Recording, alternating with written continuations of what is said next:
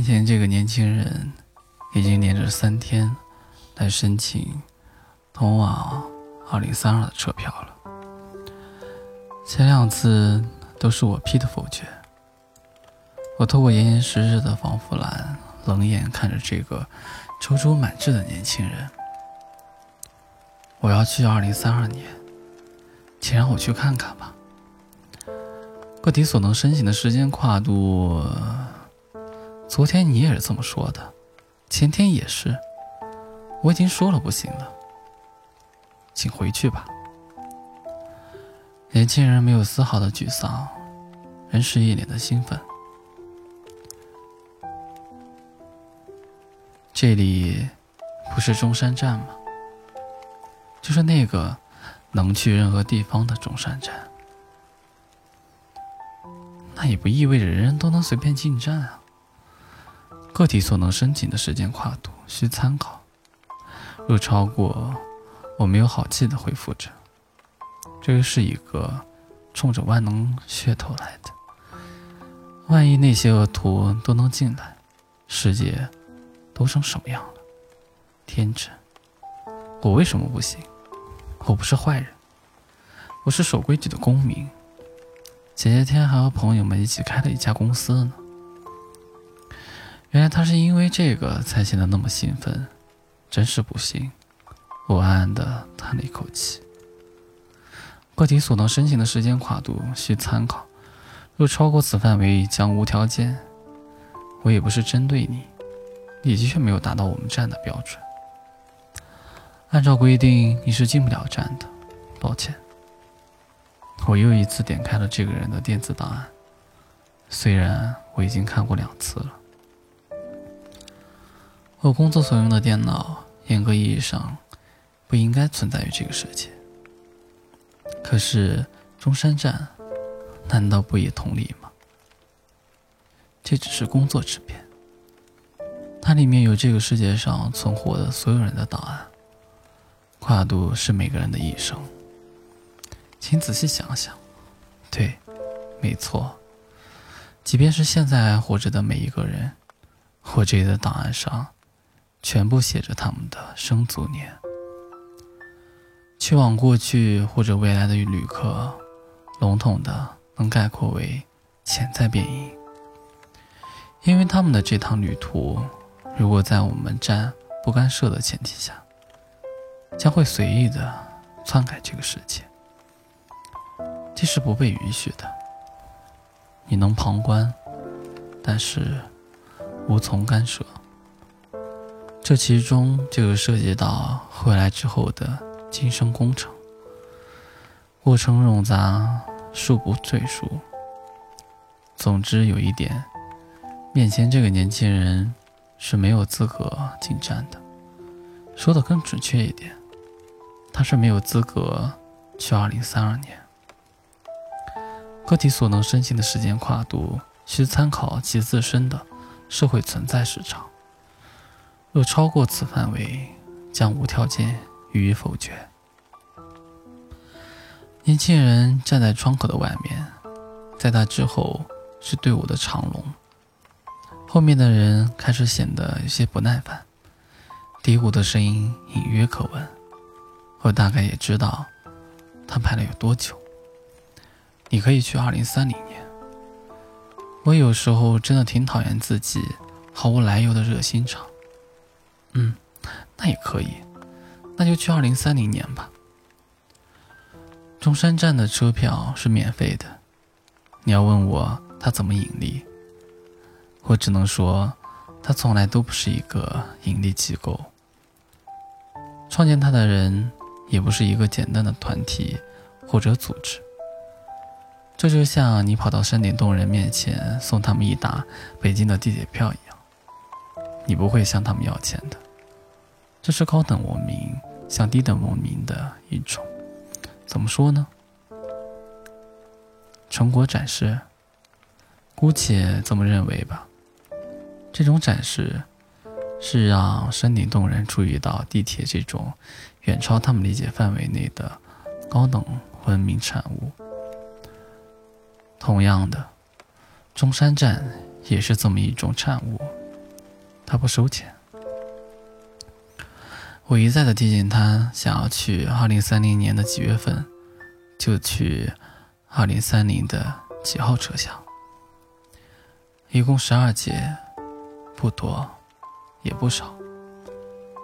车上是没有座位的，座位区分划分了二十八到三十一个不同的电子区间。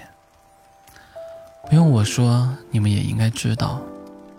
说是电子区间，是为了方便随时根据人数调整各个区间的面积。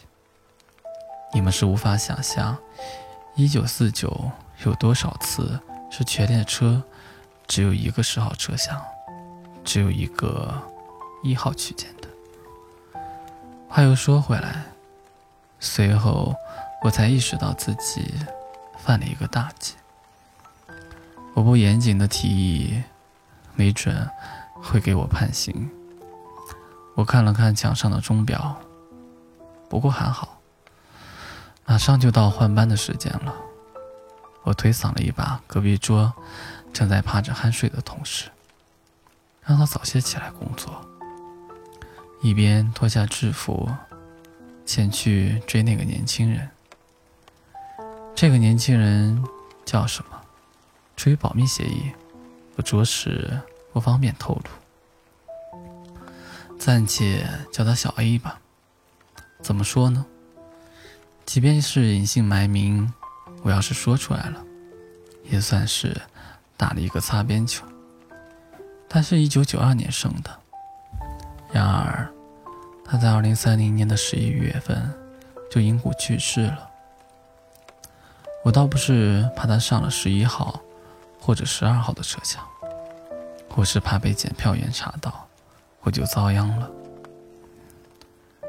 我一路小跑朝小 A 离开的地方追去，所幸他走得不快。我看到他的背影，就喊住了他：“等一下，嗯，还有什么事儿吗？你你要去几号车厢？”我停下身子，太久没运动了。这么几步路，我就开始喘了起来。呃，六号吧，有什么问题吗？那就好。我放下心来，我看了看表，离二零三零进站也没有多久了。你知道在哪里候车的吧？多看上方的电子屏幕。我给他指了指悬吊在天花板下的一块块显示屏。上面流动播放着各列车进出站的具体时间。没错，我们提供的旅途永远准点。好的，谢谢你。他朝我挥了挥手，脸上洋溢着期盼的笑容。我沉默。我回到工作间，意料之中被同事损了几句。为什么安抚他？被提前叫醒的暴躁情绪，我不得不请他吃一顿饭以表歉意。像我们这样的工作人员，通俗一点说，就是发票员。在中山站就有足足上千号人，我们都是两个人一个工作间，每个人轮值十二个小时，全年无休。你没听错，全年无休。但是薪水很高，高到我透露不得。不过，这也是我十分纳闷的一点：明明就没有一点盈利性质的机构，怎么还能支付得起如此巨额的薪水？不过这种问题想了也是白扯，想通和想不通，它都是确确实实的。存在着的。虽然我看着自己的银行账户上的数目每天都在夸张的变大，多少会觉得有些虚无缥缈。我们是日结的，因为我们中每一天都会有人因为工作上的失误而被撤职。不过令人感到怪异的一点，还是被我发现了。那是有一次我调出一个和我同名的乘客的档案，我就顺便想要查查自己的档案。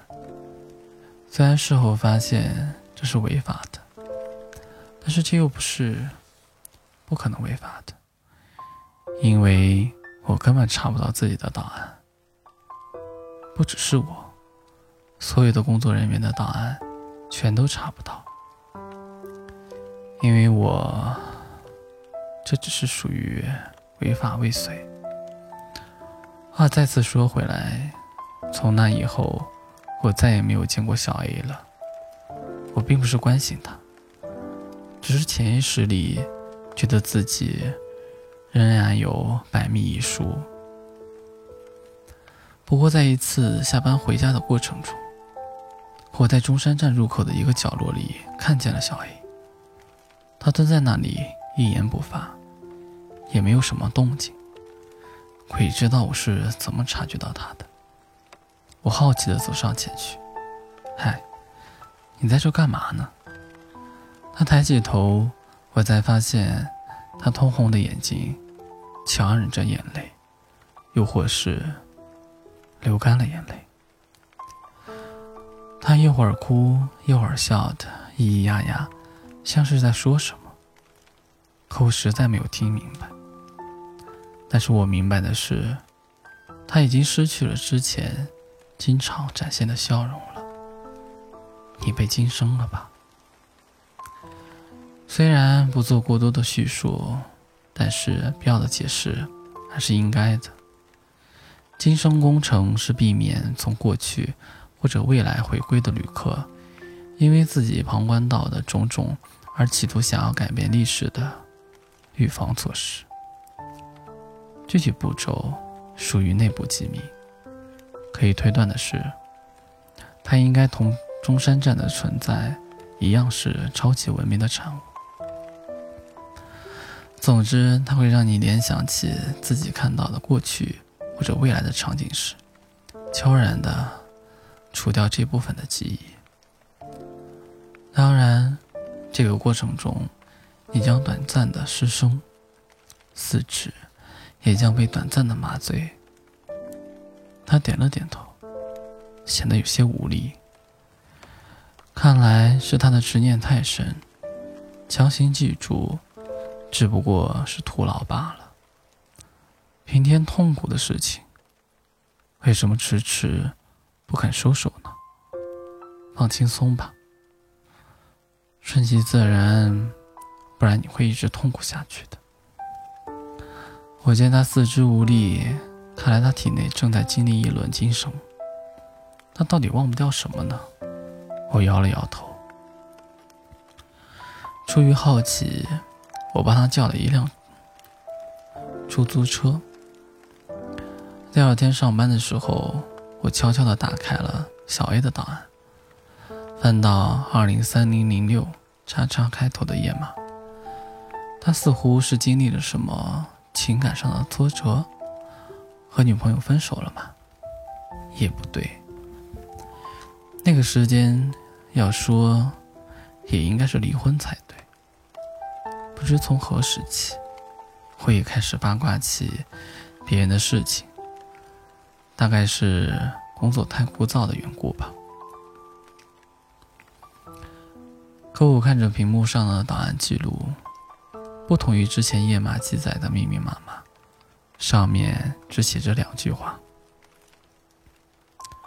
二零三零零六零三到二零三零一一二三，植物人状态；二零三零一一二四。足，我惊呼着关了档案。窗口外的旅客皱着眉头的看着我，我报以职业的歉意。刚才的确是我不应该的失态。不管怎么说，这都是他的命运吧。我怎么会因为这个大惊小怪呢？真是失态。过了好久，大概有一个月了吧。小 A 再次来到我的窗口前，他一脸的笑容让我从很久以前心里悬着的一颗不大不小的石头落了地。他这次的笑容和之前的有所不同，少了些踌躇满志，多了次对眼前生活的热爱。请出示您的身份证。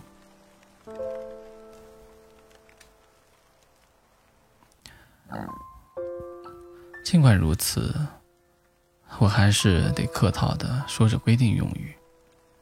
我要去一个星期以后。我保持着沉默，敲击键盘工作着。一个星期以后，我输入设定。我不该想的那么远，把目光放得近一些。我想要更充分的认识这个世界。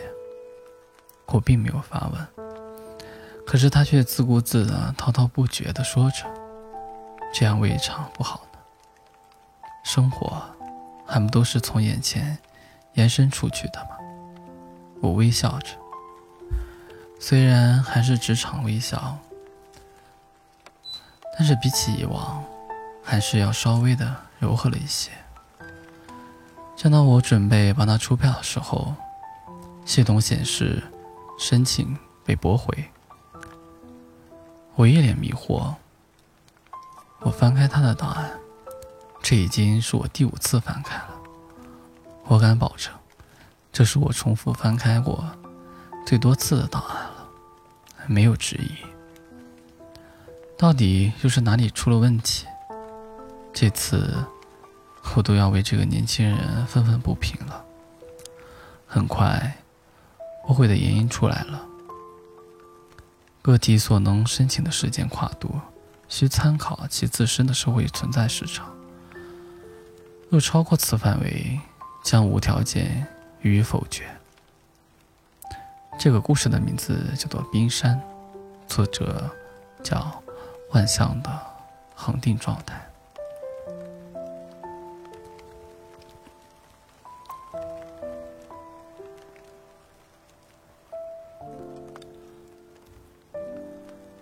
我发现自己的女朋友变成了一盆花。当时是清晨，我被闹钟叫醒，发现枕边空着，女友不知道去了哪里。那一刻，心中闪过莫名的失落。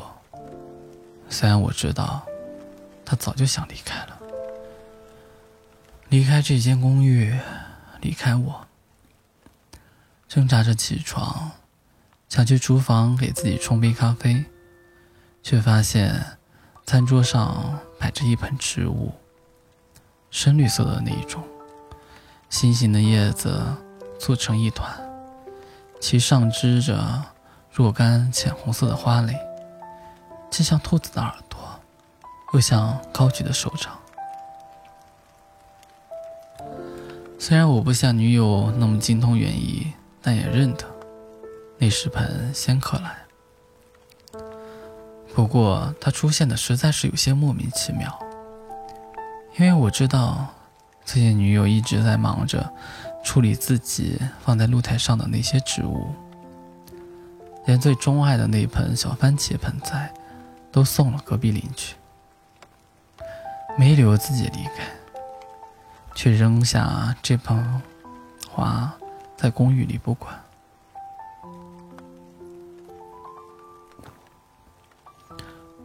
况且我也从来没有见过女友买过这样一盆花。彼时天色还有点暗，于是我打开灯，朝那盆凭空出现的花走近了一些。下一秒，我愣住了。这盆花就是我的女友。理智提醒我，这根本不可能，但直觉却明明白白的告诉我，她就是我的女友变的。她的气味还有姿态，都让我感觉那么熟悉。而花镜之中，还套着一枚浅色的指环，那是上周我为了求婚买的。本来以为已经被女友扔掉。了嘿我伸出手去轻轻碰了碰那墨绿的叶片叶脉微颤仿佛在回应我的碰触。原来你留下来了。我开始跟一盆花共同生活这听上去一定非常奇怪。可事实如此。每天早上，我会把它从床头柜上移到能被阳光照耀的露台上。自己吃早餐时，也不忘给它浇点水。然后我会跟他好好的告别，之后再去上班。傍晚下班回来，再把它搬回餐桌上，一边吃晚餐，一边告诉他自己白天遇到的各种事，比如因为迟到又被老板扣了奖金，比如不小心得罪了公司的重要客户，再比如。这次的升职候选人的名单中，我又被有后台的晚辈挤掉了位置。换做以前，女友恐怕早就打断了我的喋喋不休，痛斥我的无趣和不争气。可她现在只是一盆花而已，既不会打断我，更不会训斥我。她只是温顺而安静地倾听着我，散发着。那股令我心安的气息，像极了当年我刚认识他的时候的样子。说实话，我还挺喜欢这样的。没多久后的某一天，我发现这盆花的叶片有些耷拉下来了，没精打采的。我有点慌，赶紧给它浇更多的水，施更多的肥。一点用都没有，情况反而更糟了。我愁眉苦脸的把花盆抱在怀里，一遍又一遍的询问他究竟需要什么。可那毕竟只是盆不会说话的花而已，我猜不到他的心思，就像过去我也猜不透女友的心思一样。得不到回答的我，生气的盯着他，却感觉他好像也在盯着我。花蕾略微下垂，露出委屈的样子，像是在责备我对他的不上心。我投降了，乖乖的去查养育仙客来的注意事项，还向公寓一层的花店的主人虚心求教。原来是我一厢情愿的给他浇了太多的水，施了太多的肥，将过去错误的养育方式留于感性之后，他很快恢复了健康，叶片舒展，花蕾重新挺立，恢复了生机。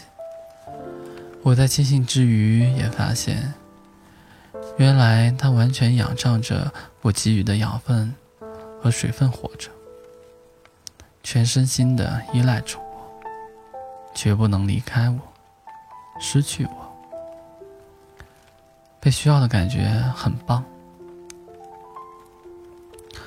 偶尔我也会带他出门，拎着一盆花出去逛，可能会有点奇怪。为了不引人注目，我会把它装进一个特制的盆子里。看着就像拎着一盒生日蛋糕，而拎着一整盒生日蛋糕的人，即使只是一个人走在路上，也会被周围的人看作是对生活有期待的人，被别人所爱着的人。这正是我想要的。通常我们不会去商场或者精品街，更多的是去公园。山丘，或者河边。鉴于我的女友已经变成了一盆植物，我猜，自然的风和日丽才是她最喜欢的。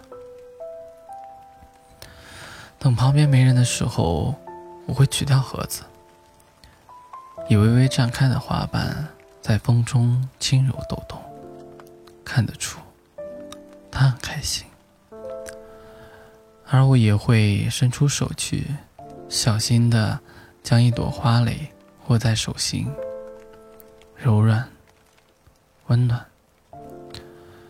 仿佛女友也在紧紧的回握着我，默默给我鼓励。鼓励我在这个操蛋的世界中继续坚持下去，但我也不是总能坚持下去。寂寞和恐惧如涨潮时的海水一般，悄悄地从公寓门渗进去，甚至淹没了我的梦境，让我无数次的从噩梦中呼嚎着惊醒。而他只是淡然的守在露台上，无动于衷着，注视着，什么也不说，什么也不做，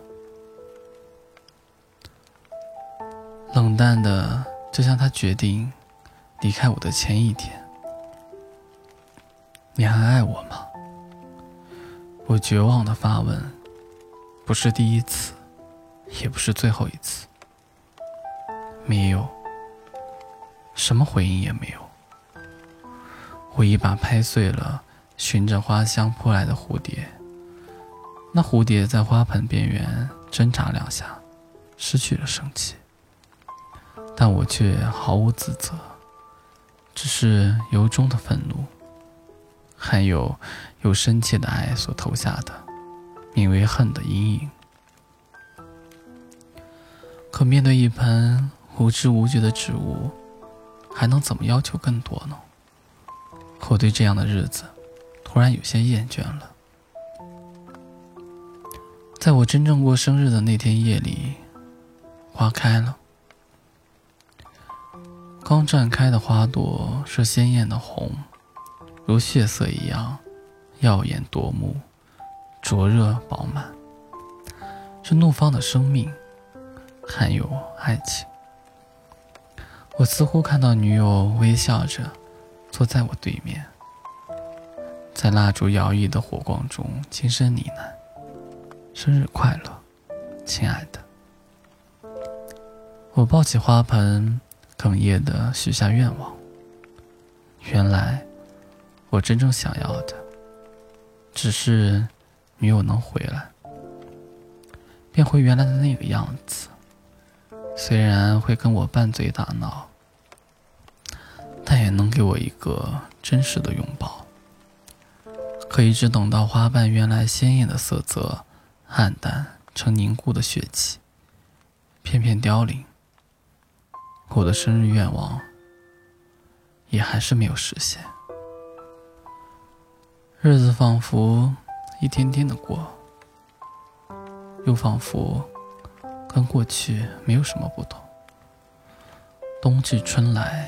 接着又是夏天，这盆新刻来的叶子都掉光了，只剩下埋在土里的球茎，开始了漫长的休眠。我把它小心翼翼地从土中挖出来，连同一起被挖出来的那枚指环一起消毒处理，放进准备好的沙土之中。我不知道，等到天气再变凉时，它还会不会再度的发芽、开花，重新回到我的身边？就像我对女友那没有答案的等待，或许明天就出现，或许永远回不来。